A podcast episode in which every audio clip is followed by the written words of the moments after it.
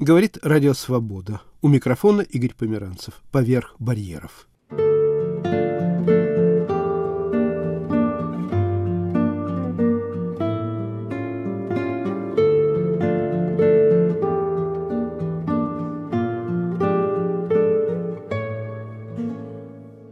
Вот так звучит каталонская народная музыка. По-моему, изысканно звучит. Мой автор, Карина Арзуманова, побывала в Барселоне и встретилась там с каталонкой, свободно говорящей по-русски. Я уступаю эфир Карине. С Монсеррат Думенок я встретилась в Барселоне. Монсеррат по-балетному изящно.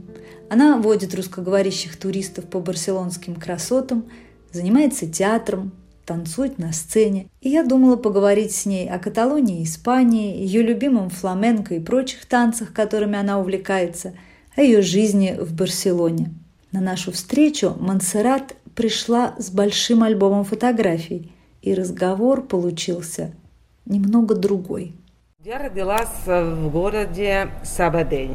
Находится Сабадель 23 километра от Барселоны, то есть недалеко от Барселоны. И я детство провела в Сабаделе, и уже подростком стала приезжать очень часто все выходные практически в Барселону, потому что я люблю кино, театр, и вот в моем городке не так много возможностей вот сходить в театр и так далее. У меня появился тогда друг барселонский, и я сюда приезжала. Я люблю разные культуры уже с раннего возраста, мне все было интересно. Например, танцы разных стран, языки разные. Для меня это всегда было очень привлекательно. И вот вдруг я любила всегда вот балет, и для меня Россия, Советский Союз, для меня было вообще. Я любила смотреть балет. Дело в том, что большой семье, где финансовые проблемы, вот записать дочку в школу танцевальную или там на балет невозможно было. А даже когда вот показывали балет по телевизору, мама говорила, не говорите Монсе, она расстроится, она заплачет. Но Потом уже подростком стала ходить на какие-то занятия, уроки по танцу. И уже, когда мне было 16-17, стала танцевать танго аргентинский, потом фламенко. И последние 7 лет я занималась индийским танцем классическим, который называется катак. Мне казалось, что в Советском Союзе очень ценили талант э, в людях, открывать талант, а потом вот педагоги поддерживали вот, и потом эти люди могли этим только заниматься. А здесь, на Западе, я говорю, здесь на Западе вообще, да, если нет денег, то надо подрабатывать, учиться и работать одновременно и здесь, и там. Поэтому заниматься конкретным одним делом на высоком уровне не всем. Я понимаю, что талант это не просто так. Надо очень много работать и заниматься. А балетной школы в вашем городе не было? Нет. По национальности считаете себя кем? Я так люблю мир, и я космополитичный человек, но все-таки я каталонка. Вот бабушки, дедушки, прабабушки, прадедушки, родители, все каталонцы – но с очень открытым менталитетом. Не то, что я каталонка, я против э, чего-то испанского. Нет, нет, нет. А фламенко воспринимаете как ваше родное фламенко или все-таки это не каталонское? Это не каталонское, это, конечно, в основном из юга Испании, но распространилось, конечно, по всей Испании, но я всегда любила вот вспыльчивый такой танец, темпераментный, тоже элегантный. И тоже воспринимаю как часть своих интересов. У вас очень красивое имя. Всегда, когда знакомлюсь с русскими людьми, как вас зовут? Монсеррат. Монсеррат Кавалье. Все русские знают Монсеррат Кавалье. Да? да, это типично каталонское имя. Покровительница Каталонии – это Дева Мария Монсеррат. Под Барселоной, 50 километров от Барселоны, находится гора Монсеррат, где, говорят, была найдена статуэтка X века Богоматери черная. И там монастырь бенедиктинцев еще действующий. Там хор детский, который славится по всему миру. Они там учатся. И такой хор прелестный, детский. И это место паломничества. И такая гора имеет такая форма, как будто она распиленная. Пила по-каталонски это сера, а Монт гора, да, Монсеррат, распиленная гора. Вот такое у меня имя. Как дома называют Монси? Монсе, да, Монсе. Монсеррат, а русский Монсечка. А где вы учились? А я училась на факультете переводчиков в автономном университете Барселоны, под Барселоной. И потом окончила еще славянскую филологию в Центральном университете в Барселоне. Вот, как сказано, я очень люблю разные культуры, люблю путешествовать, и для меня язык – это музыка, все-таки мне интересно, как звучит вот это на этом языке, в другом языке. И как раз, когда я увидела объявление, что при университете курсе русского языка, я подумала, надо записаться обязательно. Я записалась, и вот любовь с первого вот урока, можно так сказать. Я решила, что буду дальше учить, и я хочу выучить этот язык хочу побывать в Советском Союзе. Тогда я первый раз была в Советском Союзе еще, в 89 году. Жила я в общежитии в институте Пушкина на улице Волгине. Рядом университет Дружбы народов. И у нас такая компания была латиноамериканцев, там Куба, Колумбия, Перу, еще Африка, Китай. Вот я открыла мир – вот это у меня тоже связано с Советским Союзом, с Россией, что я узнала, что мир такой богатый. Потому что тогда, в 89-м, 90-х годах, Барселона пока не такая была популярная. Вот здесь не было туристов вообще. Это только после 92 -го года, после Олимпийских игр, Барселона стала популярной по всему миру после этих хороших Олимпийских игр, которые мы организовали. Я пришла вот на этот первый урок русского языка, и я помню, мы сидели четыре только человека в аудитории, по коридору вот такие вот, такие шаги я слышу, вот каблуки, так, так, так, так, стремительно. Вот. И вот, здравствуйте, меня зовут Лена, очень приятно. И вот я просто как во сне, мне было так интересно, фонетически, в общем, я была потрясена. И Лена, дочка детей войны испанских, которые эмигрировали во время гражданской войны в Испании, э, в Советский Союз. Она родилась там. И тогда это было конец 80-х годов, ну, 86-й год, наверное, 87-й. И она вернулась недавно из Советского Союза тогда. И я стала такой преданной студенткой, до сих пор общаемся с ней. И там я познакомилась с другом, до сих пор мы дружим, Жорды, и с ним мы ездили в Советский Союз.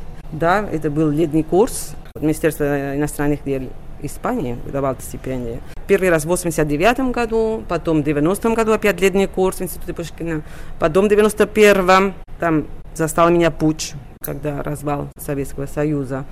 И уже потом, в 96-м, училась опять в институте Пушкина. И устроилась на работу, потому что уже не было так дешево, как в 80-х годах, когда мы на такси просто катались, потому что было дешево, и здесь в Барселоне мы не могли вот каждый день на такси кататься, и там не было практически машин, такие просторные улицы, было одно удовольствие. Давайте прокатаемся по Москве. Вот. Ночью, утром. Потом устроилась в консульство Испании. Там работала год. Но я помню, когда я сказала преподавательнице Лена, мы хотим с Жорди поехать в Россию, в Москву. Она говорит, Монсе, дело в том, что Жорди на коляске. Я говорю, Монсе, я не знаю, как вы справитесь, потому что там такие проспекты, в Москве такие улицы, что переходы, лестницы везде. Я говорю, мы справимся. Мы поехали. Вы о нем заботились? Я о нем заботилась, конечно. Он такой вообще человек с такой энергией, вот, целеустремленный. Говорит, Джорди, мы поедем вместе обязательно. Я хотел, чтобы он тоже побывал. И у нас были такие ситуации вообще. Я понимаю, что в 89 году колясок не было видно, по крайней мере, на улице. Я понимаю, что ветераны войны афганской и так далее, они дома сидят, наверное. Вот, и я помню, однажды я купила билеты. Жора, идем в Большой театр сегодня. И там, не знаю, какой этаж, не было лифта. Люди не знали, что делать, вот смотрели на нас, но они с таким потом удовольствие нам помогли. И Жорди давал инструкции. Потом на улице Горкова, я помню, сейчас на Тверской, да, я шла с коляской, да, и такие вот бордюры высокие. И я со всей силы подняла вот коляску, и Жорди у меня упал. Вся улица, все пешеходы, все вот вокруг нас. Как помочь, что делать, да? Люди хорошо реагировали с удивлением. Даже такси останавливало, а когда они видят всю коляску, смотрели на меня таким взглядом, говорю, ничего страшного, складывается. Так что через Русский язык, у меня столько опытов интересных.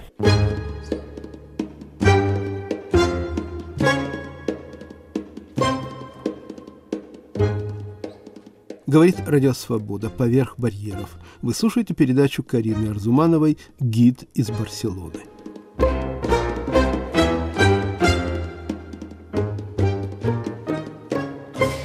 когда я открыла альбом, который принесла Монса, то увидела фотографии баррикад у Белого дома в Москве. Я была в МГУ на летнем курсе. И вот как раз э, поехала к друзьям в Минск. И вот я встала утром в кухне, мама вот Светлана плачет – я говорю, что происходит. Показывают по телевизору Лебединое озеро. Мне вкратце рассказывают, что оказывается переворот, неизвестно где Горбачев, вот и так далее, и так далее. Я говорю, ну что, тогда мне надо будет обратно в Москву.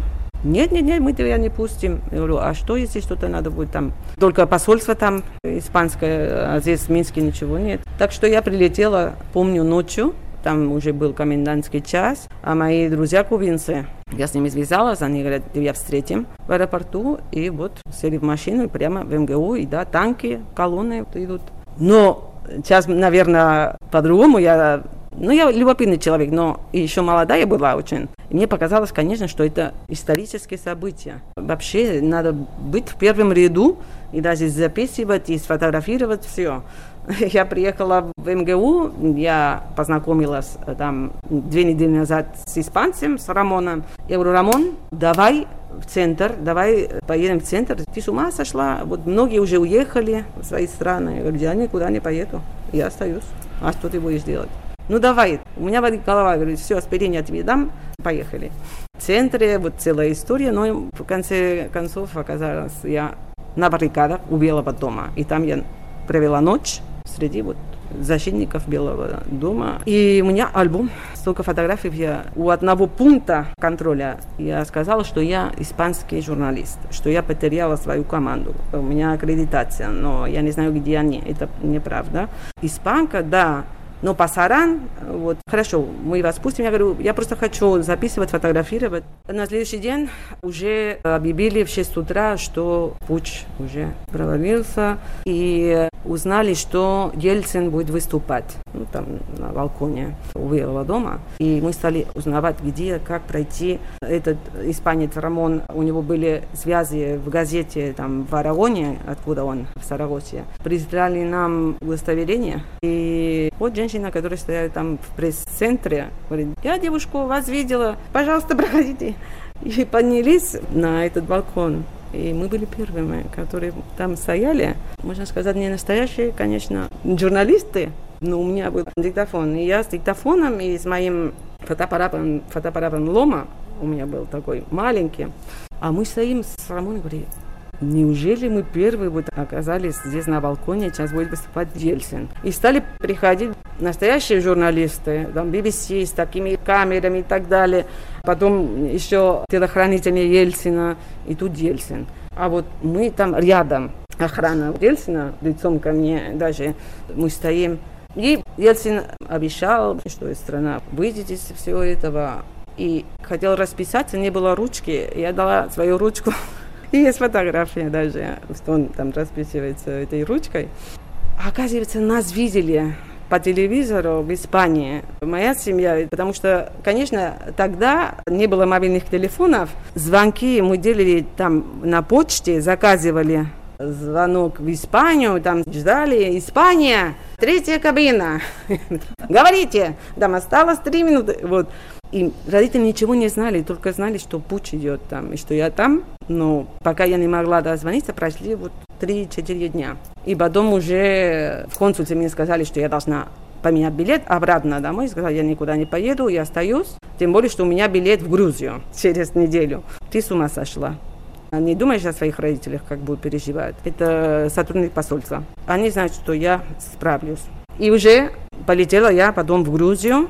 Когда я вернулась из Грузии, вот видите, я познакомилась с грузинкой у нас в городе, в моем родном городе, потому что в Испании типичные вот эти, называется феста майор, это праздники каждого города, которые длится примерно три дня, летом в основном. И вот наша семья всегда ходила на танцы, всегда приглашали вот коллективы из разных стран. Вот а в этом году, если вот из России, или там из Украины, или там из Кавказа, из Грузии, и приезжала вот группа, ансамбль из Грузии, я была вообще в восторге, обожаю эти танцы, очень люблю. И я познакомилась с переводчиком, с Мананой переписывались. Она меня пригласила в Тбилиси. И вот после путча я еще поехала в Тбилиси, там побыла у них на даче. Меня там очень хорошо, конечно, встретили.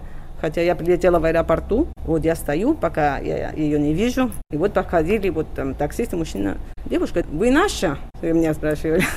Да, в какой-то степени ваша. В общем, что я хочу сказать, что связано с Россией, у меня такие вот ощущения, опыты уникальные, мне кажется. И так получилось, что после путча, не знаю, две недели спустя после этого, была выставка фотографий профессиональных журналистов, фотографий путча во дворце съездов в Белом доме. Ну, я, конечно, пошла э, на выставку, и тут я смотрю такие в огромном размере фотографии, и я себя там вижу на одной фотографии, на двух, вернее, рядом с Ельциным, с охраной у этого балкона, где Ельцин выступал с речью. И я обратилась к агентству ТАСС, нашла адрес и сказала вот так и так, я хотела бы приобрести, купить эти фотографии. И вот я купила их в большом размере и в маленьком. Мы вместе смотрели московский альбом «Монсеррат». Вот пропуск, который мне дали там, где Нопасаран, вот в этом контроле пункте, я хотела выйти и опять ночью вернуться. Говорит, покажите вот эту бумажечку я сохранила. Это Извиняюсь, фейк? фейк это был? Фейк? Нет. настоящее удостоверение, но я фейк в плане того, что я не журналистка была. Я просто хотела когда участвовать. Да, это уже после Буча. Мы голодные, и там в буфете в Белом доме перекусили там. А это вот во время вот этот медпункт было. Это, это уже утром, уже когда практически здесь объявляют уже путь провалился.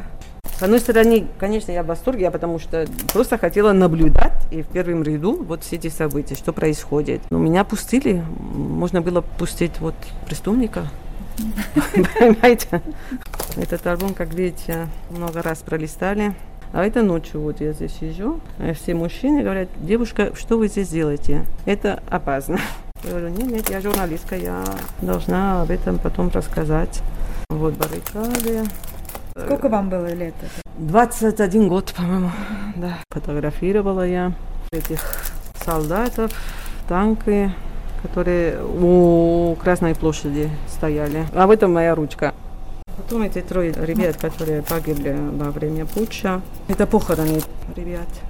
Первый раз, как переводчица, Монса работала с оркестром Светланова, потом со многими другими – режиссером Анатолием Васильевым, руководителем хора Анатолием Гринденко. Еще работала переводчиком для хирурга чеченца Асамбаев, который во время двух войн русско-чеченских. Он остался там и по клятве принимал всех страдавших раненых с обеих сторон. А в конце концов его вывезли в Америку, потому что и та сторона, и другая сторона. И вот для меня это был тоже такой опыт, потому что он, как лечение, он там находился очень долго под стрессом посттравматическим да, стрессом. И как часть лечения ему посоветовали психологи написать книгу. Он написал книгу, называется «Клятва», но не перевели на русский язык. А он переведен на 20 языков. На испанский тоже? Тоже. И он приезжал вот с презентацией книги. Хасан Баев. Он приезжал для презентации этой книги. И была встреча на медицинском факультете, здесь в Барселоне, в университете, потом на факультете журналистики. Вот я переводила, но человек еще находился в таком состоянии, что ему было очень больно еще об этом всем вспоминать и говорить. И по чеченским обычаям мужчина не должен вот плакать. Я его понимала, он говорит, он мне, несмотря на, на то, что больно, я понимаю, что ты меня понимаешь и передаешь не только слова, а вот все эмоции. Вот как вот война разрушает душу человека. Он по специальности пластичный хирург, и он оказался в войне, ампутировал ноги, конечности у людей. И для него этот ужас, разрушение вот души, восстановить города можно, восстановить пейзаж. Ну, со временем, конечно можно, а восстановить душу, это очень трудно. Я была в Чечне, меня пригласил. Это было в 2011 году. И я э, еще переводчиком работала в области прав человека. Например, с мемориалом матери Чечни, матери Дагестана. Я, так как, конечно, люблю очень Россию, Я думаю, что после этого опыта, что попала я в Россию, что выучила язык, я слежу за происходящим, конечно, и всегда вот с интересом, иногда с ужасом тоже и переживаю. Не знаю, а до какой степени люди могут свободно выразиться или какие последствия.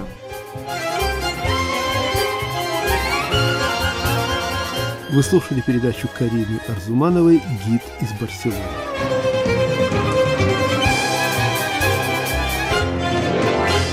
Говорит Радио Свобода. Поверх барьеров. Продолжаем передачу.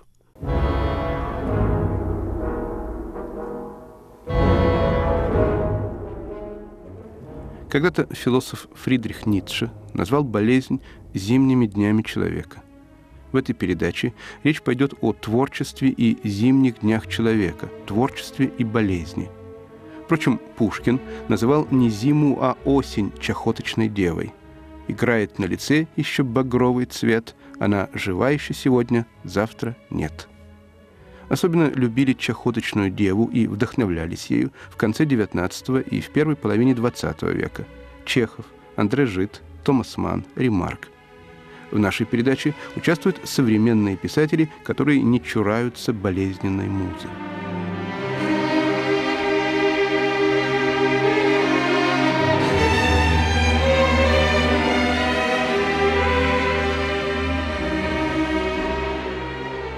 Начну с архивной записи 1990 года. Мой тогдашний собеседник, ныне уже покойный писатель Владимир Солоухин. Он рассказывает о том, как и почему написал повесть «Приговор». Это повесть о том, как писатель боролся и победил тяжелый недуг. Я до этого серьезно ничем не болел.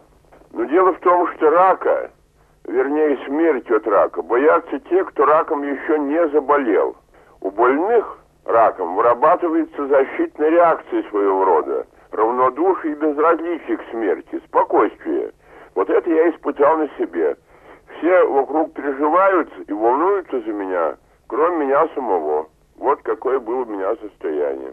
Владимир Алексеевич, вы не первый и не единственный писатель, написавший книгу о болезни, о раке. Вы как-то учитывали опыт других писателей, Симоны де Бавуар с ее документальной повестью «Самая легкая смерть» или Солженицына с его романом «Раковый корпус»? Он попал в такую переделку примерно, как и я, и примерно так же благополучно из нее вышел. Тут ведь было что? Две школы во всем мире. У нас, в Советском Союзе бывшем, скрывают от больных о том, что они больны раком, обманывают их, как могут. Это считается гуманным. В иных странах, в особенности в Соединенных Штатах Америки, сразу больному говорят, что у вас рак. Считается, что тогда у человека легче возникают противоборствующие силы. Что касается меня, мне болезнь, я бы даже сказал, помогла. У Цветаевой было когда стихотворение со строкой о самоубийстве. Ахматова, услышав эту строку, воскликнула. «Ты с ума сошла! В стихах ведь все сбывается!» Меня тоже было стихотворение о скрипке. Называлось оно «Чтобы дерево начало петь». Оказывается, секретом Страдивари, лучшего скрипичного мастера в мире – было то, что он делал скрипки из дерева, из ели, в которой ударила молния. Ну вот, створение у меня кончалось так. Я созрел, я готов, я открыто стою, небывалую песню я людям спою, о, ударьте в меня небеса. Ну вот, Ахматова была права.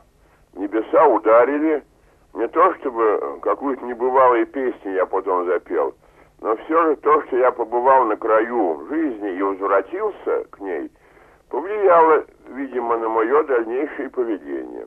Операция у меня была в 73 году, а уже в 76-м я закончил публицистический роман «Последняя ступень».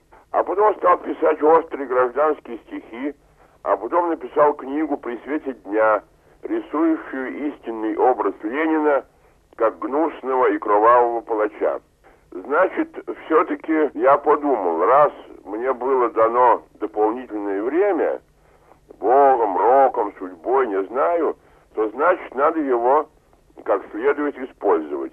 Мне кажется, что на Солженицына это тоже повлияло в какой-то степени. Если бы у него не было угрозы смерти от рака, Может быть, он тоже немножко себя по-другому вел в последующие годы. Хотелось мне решить и некоторые моральные проблемы. Вот там у меня есть разговор между как бы пассажирами в электричке в поезде пригородном. Ну вот они говорят, если бы заранее знать, что, к примеру, через месяц умрешь, ну или там через неделю, ну и что было бы? Как что? Полная власть и воля. Ну какая воля, если через неделю умрешь? А такая. Допустим, возьму и убью ненавистного человека. Меня судить в тюрьму. А я вот он через неделю готов. Я тем против них вооружен, что известен мне смертный час. Кого же ты убил бы? Я не про себя вообще говорю. Я сейчас в поезде зарезать человек пятерых-шестерых. Потеха. Меня в кандалы к расстрелу, а я и в ус не дую. Через неделю все равно помирать. Что за странные мысли? Да нет, это я так, к примеру. Если такая философия, или дачу соседа поджечь, тоже славное зрелище, как начнет полыхать. Дорогие книги, рояль. Владимир Алексеевич, рак – болезнь мучительная. Вы писали свою повесть, повесть «Приговор», уже выздоровев или во время болезни? Я опять уехал к себе в Карачарово, там до мода, где я обычно сидел всю зиму, писал, работал. Приехал, смотрю, пока не помираю. И вот тут я начал потихонечку эту повесть царапать. Приговор. Ну, она не так длинна, месяц за два нацарапал. Смотрю, жив. Понес ее в журнал. А сейчас 20 лет прошло. Можно сказать, что я вышел по чистой, а помирать от какой-нибудь другой болезни придется. Болезнь, мне кажется, это интимная жизнь тела. Насколько откровенен писатель, говорящий о своей болезни? Я был откровенен. Мне абсолютно скрывать нечего было. Если бы, конечно, там у меня какие-то трубки из живота выводили, значит, я бы потом описывал натуралистически, как это все происходит, как это делается. Это, конечно, должна быть какая-то граница, и все-таки литература вещь это эстетика, в общем-то.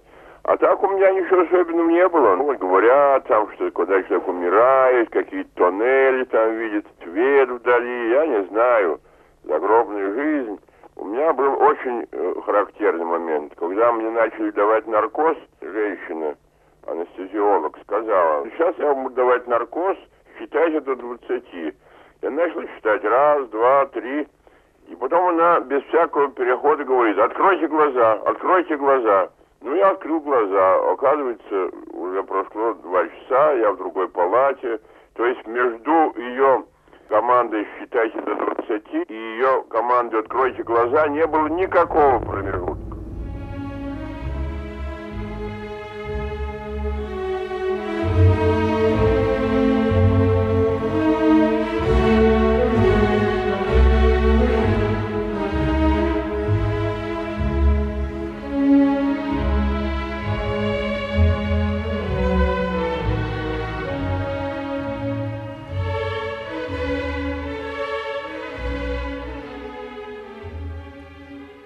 Говорит Радио Свобода. В эфире «Поверх барьеров». Наша тема – творчество и болезнь.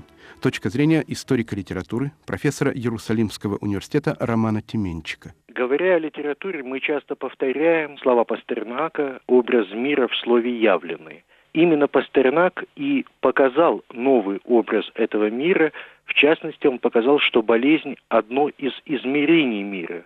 Болезнь – некий инструмент, данный нам для постижения его – такая рабочая гипотеза Пастернака и многих других поэтов, что мир органичен, он организм, у организма бывают болезни, мир болеет и лечится, в нем есть бациллоносители, но в нем же самом есть и средства исцеления. Болезнь можно определить как такой огромный резервуар, из которого литература продолжает черпать, продолжает заимствовать новые сюжетные, образные возможности. Напомню, такой области снов болезненных, снов больного человека. И напомню в этой связи стихотворение Заболоцкого «Болезнь».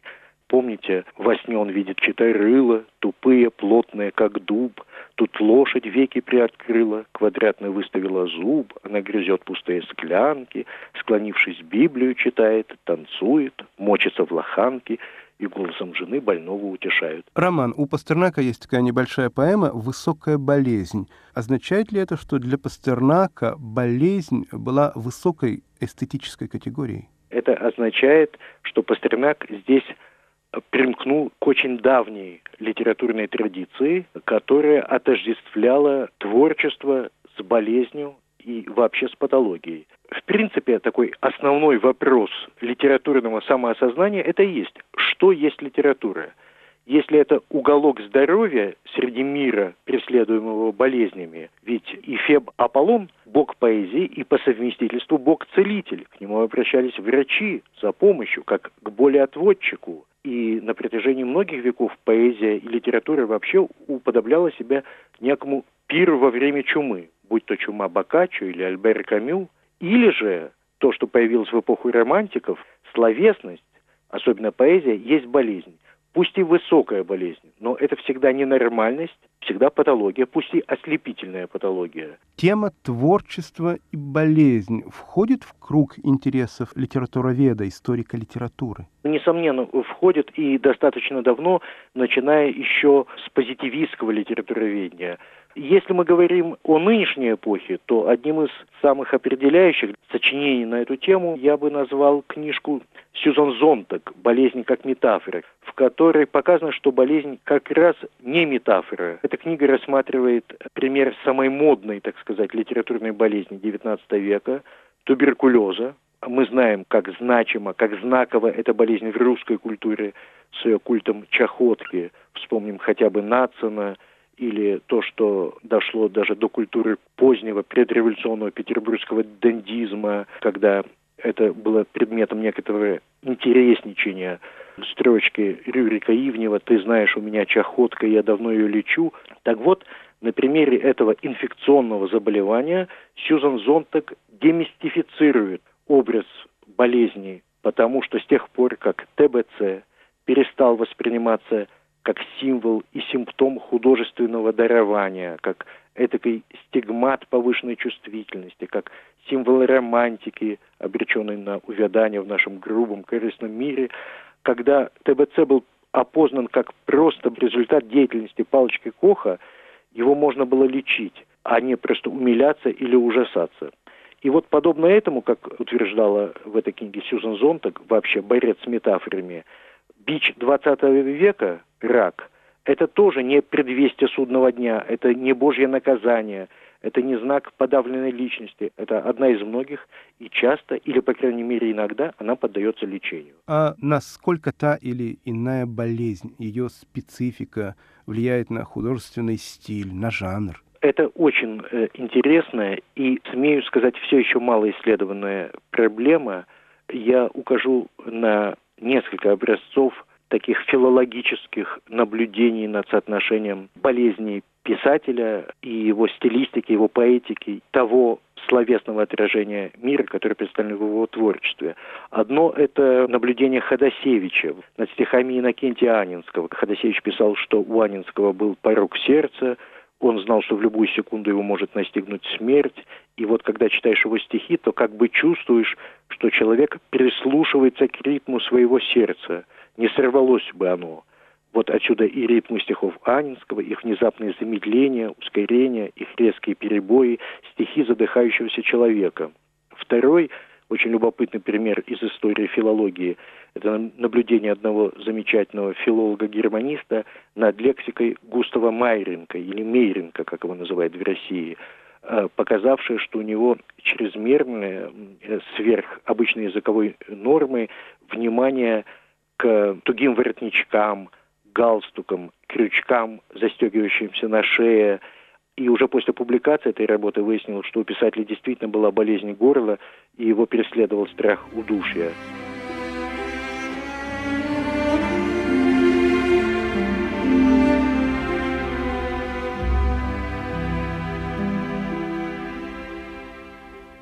Говорит Радио Свобода. В эфире «Поверх барьеров».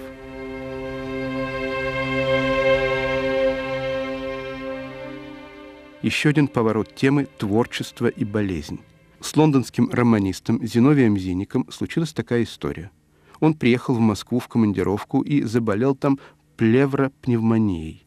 Лечили его сначала в Москве, после дома, в Лондоне. В конце концов, писатель, кажется, встал на ноги. Я позвонил ему в Лондон и спросил, как он себя чувствует. Прекрасно. Болезнь – это состояние отчасти идеологическое. Болезнь возвращает нас к естественному такому первоначальному элементу в нашей и душе, и в нашем теле. И вот этот вот первоначальный элемент, как выяснилось, все-таки закрепил меня уже в эти, в эти годы в Англии. Вот вернувшись в Англию, э, я стал тут же себя лучше чувствовать. Зиновий, а вы не испытали ностальгических чувств? Не вспоминали ли вы, как вы болели в детстве? Я маленький, горло в ангине.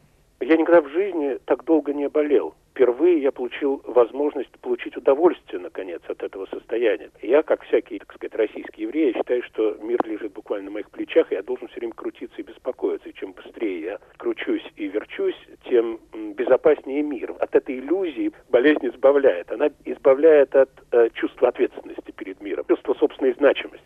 А писатель Зиновий Зинник наблюдал за больным Зиновием Зинником хотя бы краем глаза? Появлением воды в легких уничтожаются плевритные боли. Ты наблюдаешь за собой и за миром как бы свысока, с какой-то странной э, потусторонней точки зрения. Мне кажется, что вы весело и вдохновенно говорите о болезни. Собираетесь ли вы писать о ней? В России в этом смысле болезнь вообще, как выяснилось, дело не интимное, как в Англии, а общественное. У каждого человека были свои идеи, как меня лечить, потому что в России до сих пор не верят в то, что есть одно лекарство, скажем, антибиотики, и, в общем, какой-то уровень э, медицины. И один врач, в общем, не лучше другого, если он более-менее ответственный врач. Все верят, что есть обязательно третий путь. Каждый давал свой собственный совет, и каждый приходил ко мне со своими собственными идеями. Один человек был твердо убежден, что это вообще не воспаление легких, несмотря на то, что рентгеновские снимки показывали тяжелейшее затемнение. Он был уверен, что это невралгия, и единственный способ лечиться от этой невралгии – это некий аппликатор Кузнецова. Она такая штука из пластмассы с шипами. Я подумал, что такие вещи, наверное, продаются в секс-шопах где-нибудь в Сохо, в Лондоне. И вот нужно каким-то образом эти шипы прикладывать и, двигая их, вызывать какое-то эротическое такое покалывание. Другой человек был убежден вообще, что это погода такая вот депрессивная в России.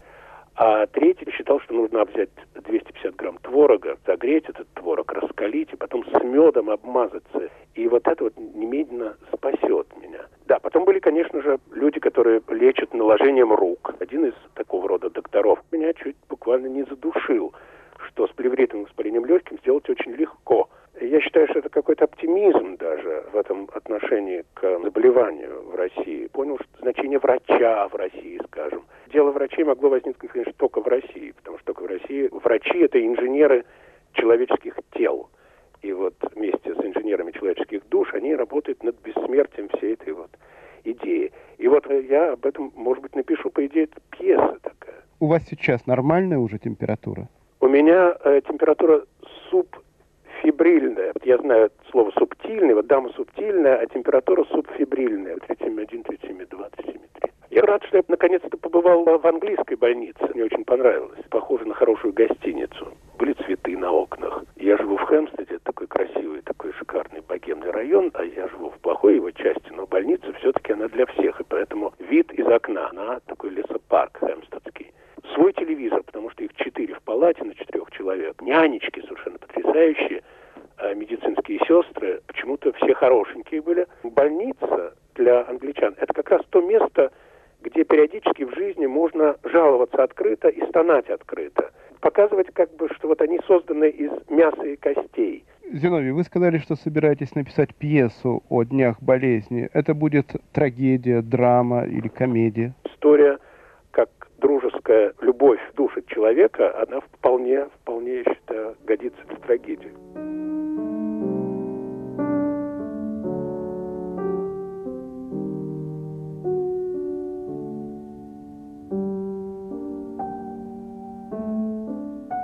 Я в детстве заболел от голода и страха, Корку с губ сдеру и губы облизну.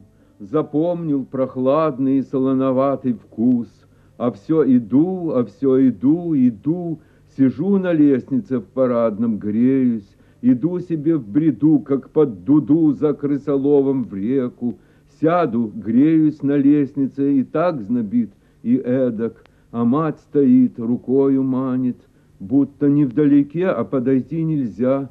Чуть подойду, Стоит в семи шагах, рукою манит. Подойду, стоит в семи шагах, рукою манит. Жарко мне стало, расстегнул я ворот, лег. Тут затрубили трубы, свет по векам ударил, кони поскакали, мать над мостовой летит, рукою манит и улетела. И теперь мне снится под яблонями белая больница и белая под горлом простыня, и белый доктор смотрит на меня, и белая в ногах стоит сестрица и крыльями поводит. И остались, а мать пришла, рукою поманила и улетела.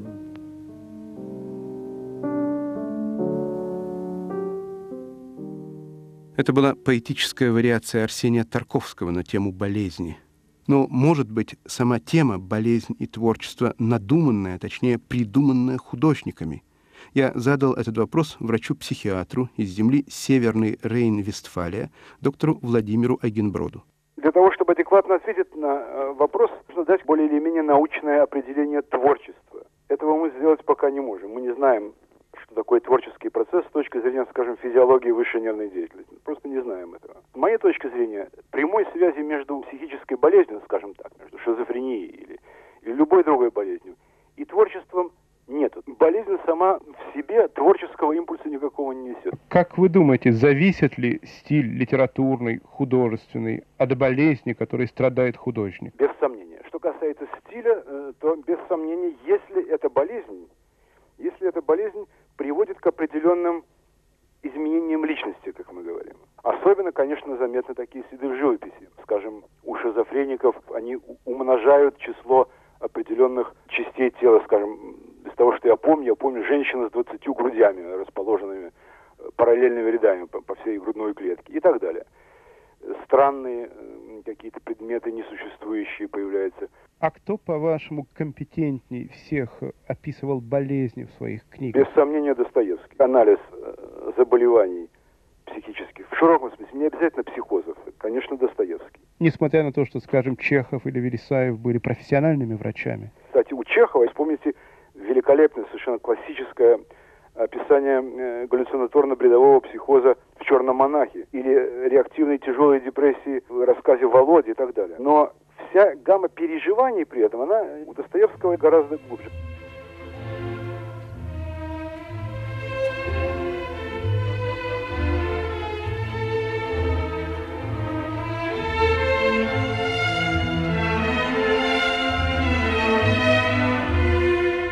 Вы слушали передачу «Болезнь и творчество». Говорит Радио Свобода. Поверх барьеров.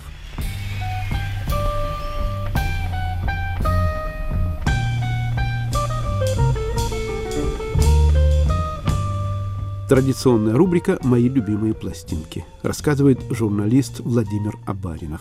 Во времена моего утрочества хорошая музыка в СССР была дефицитом, ну, как и все остальное. Пластинки западных исполнителей выпускались с большим разбором. Это было упадочное буржуазное искусство. Иногда что-то все-таки проскакивало сквозь цензуру. Я помню, например, пластинку под названием «Музыкальный калейдоскоп». И там, среди всего прочего, значилась «Девушка», музыка и слова народные, квартет, Битлз, это пиратское издание песни Гел вышло в 1967 году. Мы учили по этой пластинке наизусть слова и пели ее в школьной самодеятельности, и никто не мог нам слово поперек сказать, потому что эта песня была на советской пластинке. За границу тогда ездили редко, только привилегированные граждане. Пластинки, которые они привозили, поступали на черный рынок, продавались форцовщиками, которые вечно толклись в магазинах грамзаписи. Стоили они бешеных по тем временам денег. Но проблема была еще и в том, что слушать такую пластинку было не на чем. Советские проигрыватели уродовали фирменный винил, запиливали ее, как мы тогда говорили. Хорошая вертушка или вертак, как мы тогда выражались, была, конечно, еще большим дефицитом. Обладатель такого аппарата был первым парнем на деревне. Он мог смело приглашать к себе домой девушек послушать музыку. За прослушиванием следовали танцы, а там и все остальное. Вообще выражение «пойти послушать музыку» имело двойное дно, такой э, подтекст интима. Однажды в одном доме, где была фирменная вертушка и фирменные диски, я услышал нечто совершенно необыкновенное.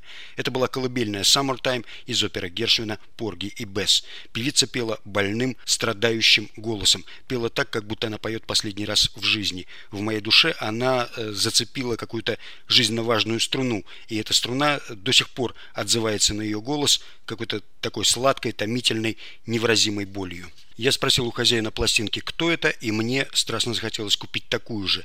Я долго копил деньги, толкался среди форцовщиков в музыкальных магазинах, стал среди них своим человеком, но пластинка, которая была мне нужна, все никак не попадалась. А когда наконец попалась, и мы пошли с продавцом в ближайшую подворотню, чтобы там совершить сделку, нас настигли дружинники, забрали в участок, мы долго уговаривали их не составлять протокол, они сверились со специальным списком вредоносной музыки, но не нашли там имя имени этой певицы, и в итоге я все-таки стал владельцем этого сокровища, альбома, о котором мечтал и слушать который ходил, э, чтобы не испортить к своему приятелю, у которого была настоящая вертушка.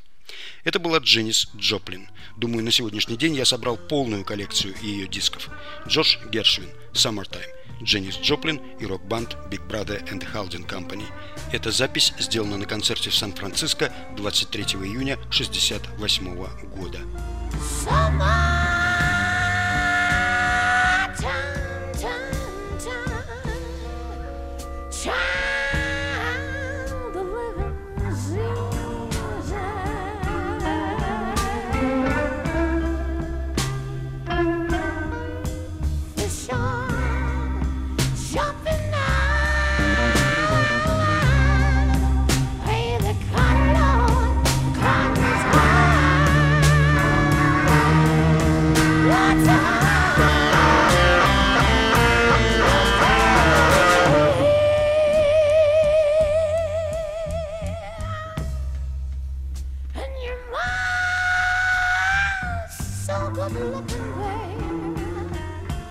Несколько лет назад я попал на концерт бостонского ансамбля старинной музыки «Ладонна Музыкали» и слушал ее как завороженный.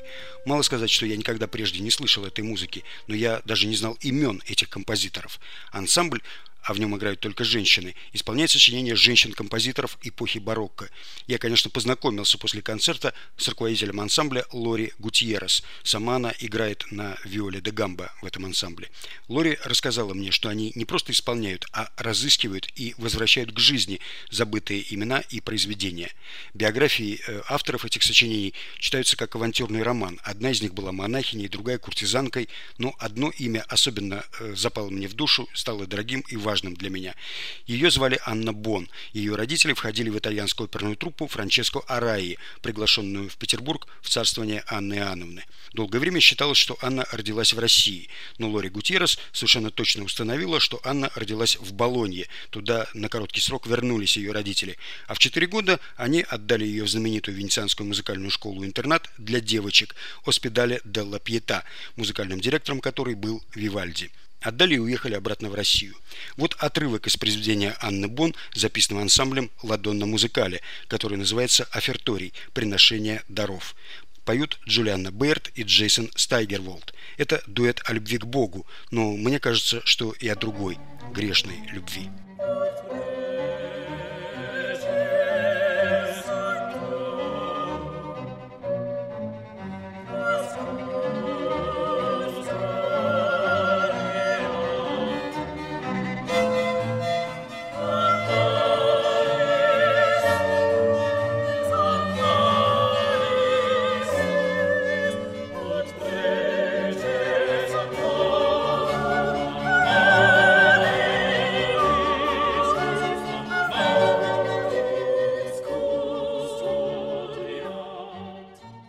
Классиком американского джаза, бесподобным Дэйвом Брубеком, я познакомился в Москве в 1987 году. Он тогда впервые приехал в Советский Союз, а я в то время работал в литературной газете в отделе зарубежной культуры и пришел к нему в гостиницу брать интервью. Мне очень стыдно за свое тогдашнее нахальство и свою самонадеянность. Это сейчас я тщательно готовлюсь к каждому интервью, а тогда, по молодости и глупости, я пришел к великому маэстро, решительно ничего не зная о нем. Но он оказался терпеливым, деликатным человеком, человеком, неотразимого обаяния. Помню, я задал ему такой дежурный вопрос, кем бы вы стали, если бы не стали музыкантом. Он сказал, капитаном дальнего плавания. В тот же вечер я пришел на его концерт в дом композитора. Там было много советских джазменов, и концерт превратился в роскошный джемсейшн, который кончился далеко за полночь. Брубок еще несколько раз приезжал в Россию. Вот э, в один из таких приездов он выступал перед студентами Московской консерватории, и его попросили симпровизировать на какую-нибудь русскую тему. Он мгновенно, не задумываясь ни на секунду, начал играть дубинушку, потом превратил ее в Моисея Луи Армстронга, потом в тему вступил студент-скрипач, и вот что из этого вышло.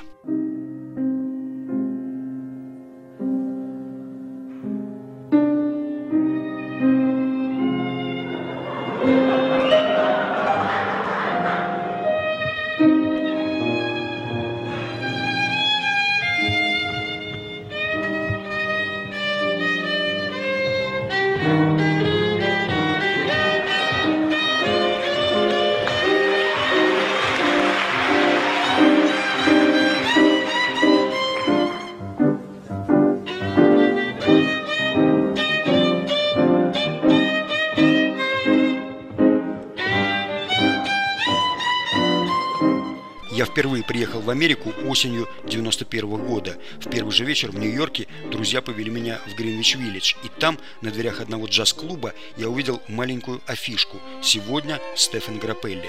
Я не поверил своим глазам. Грапелли со своей лукавой скрипочкой начинал в парижских ресторанах в 20-е годы. Он был частью той э, тусовки международной шантропы, этих неприкаянных бумагомарак, среди которых были Хемингуэй, Генри Миллер и многие другие. Они слушали его музыку, и вот теперь я за смешные деньги тоже услышу ее – это казалось чем-то невероятным, все равно, что встретить на улице живого Чарли Чаплина. В общем, сподобился. Одна из моих любимых пластинок называется «The Very Best of Grappelli and Minuchin». Стефан Граппелли и Ягуди Минухин записали на ней популярные американские мелодии. В этих незамысловатых, но таких задушевных, таких трогательных пьесах они разговаривают друг с другом, подначивают друг друга, болтают о пустяках и о важном, ссорятся и объясняются в любви друг другу. Вот их импровизация на тему песни песни Винсента Юмана «Чай на двоих».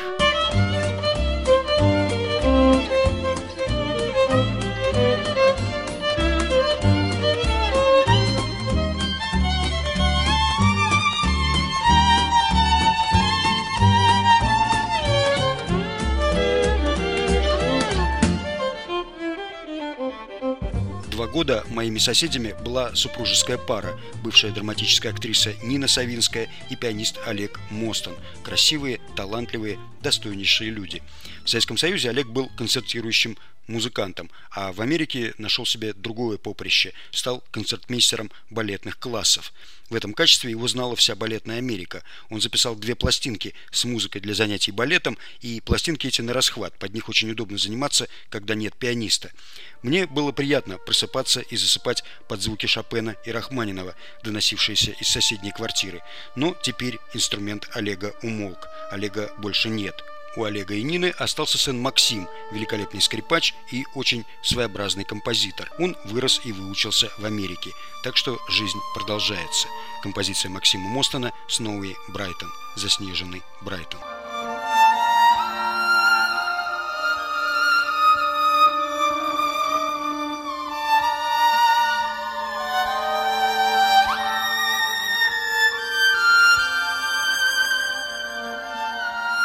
Журналист Владимир Абаринов в рубрике «Мои любимые пластинки».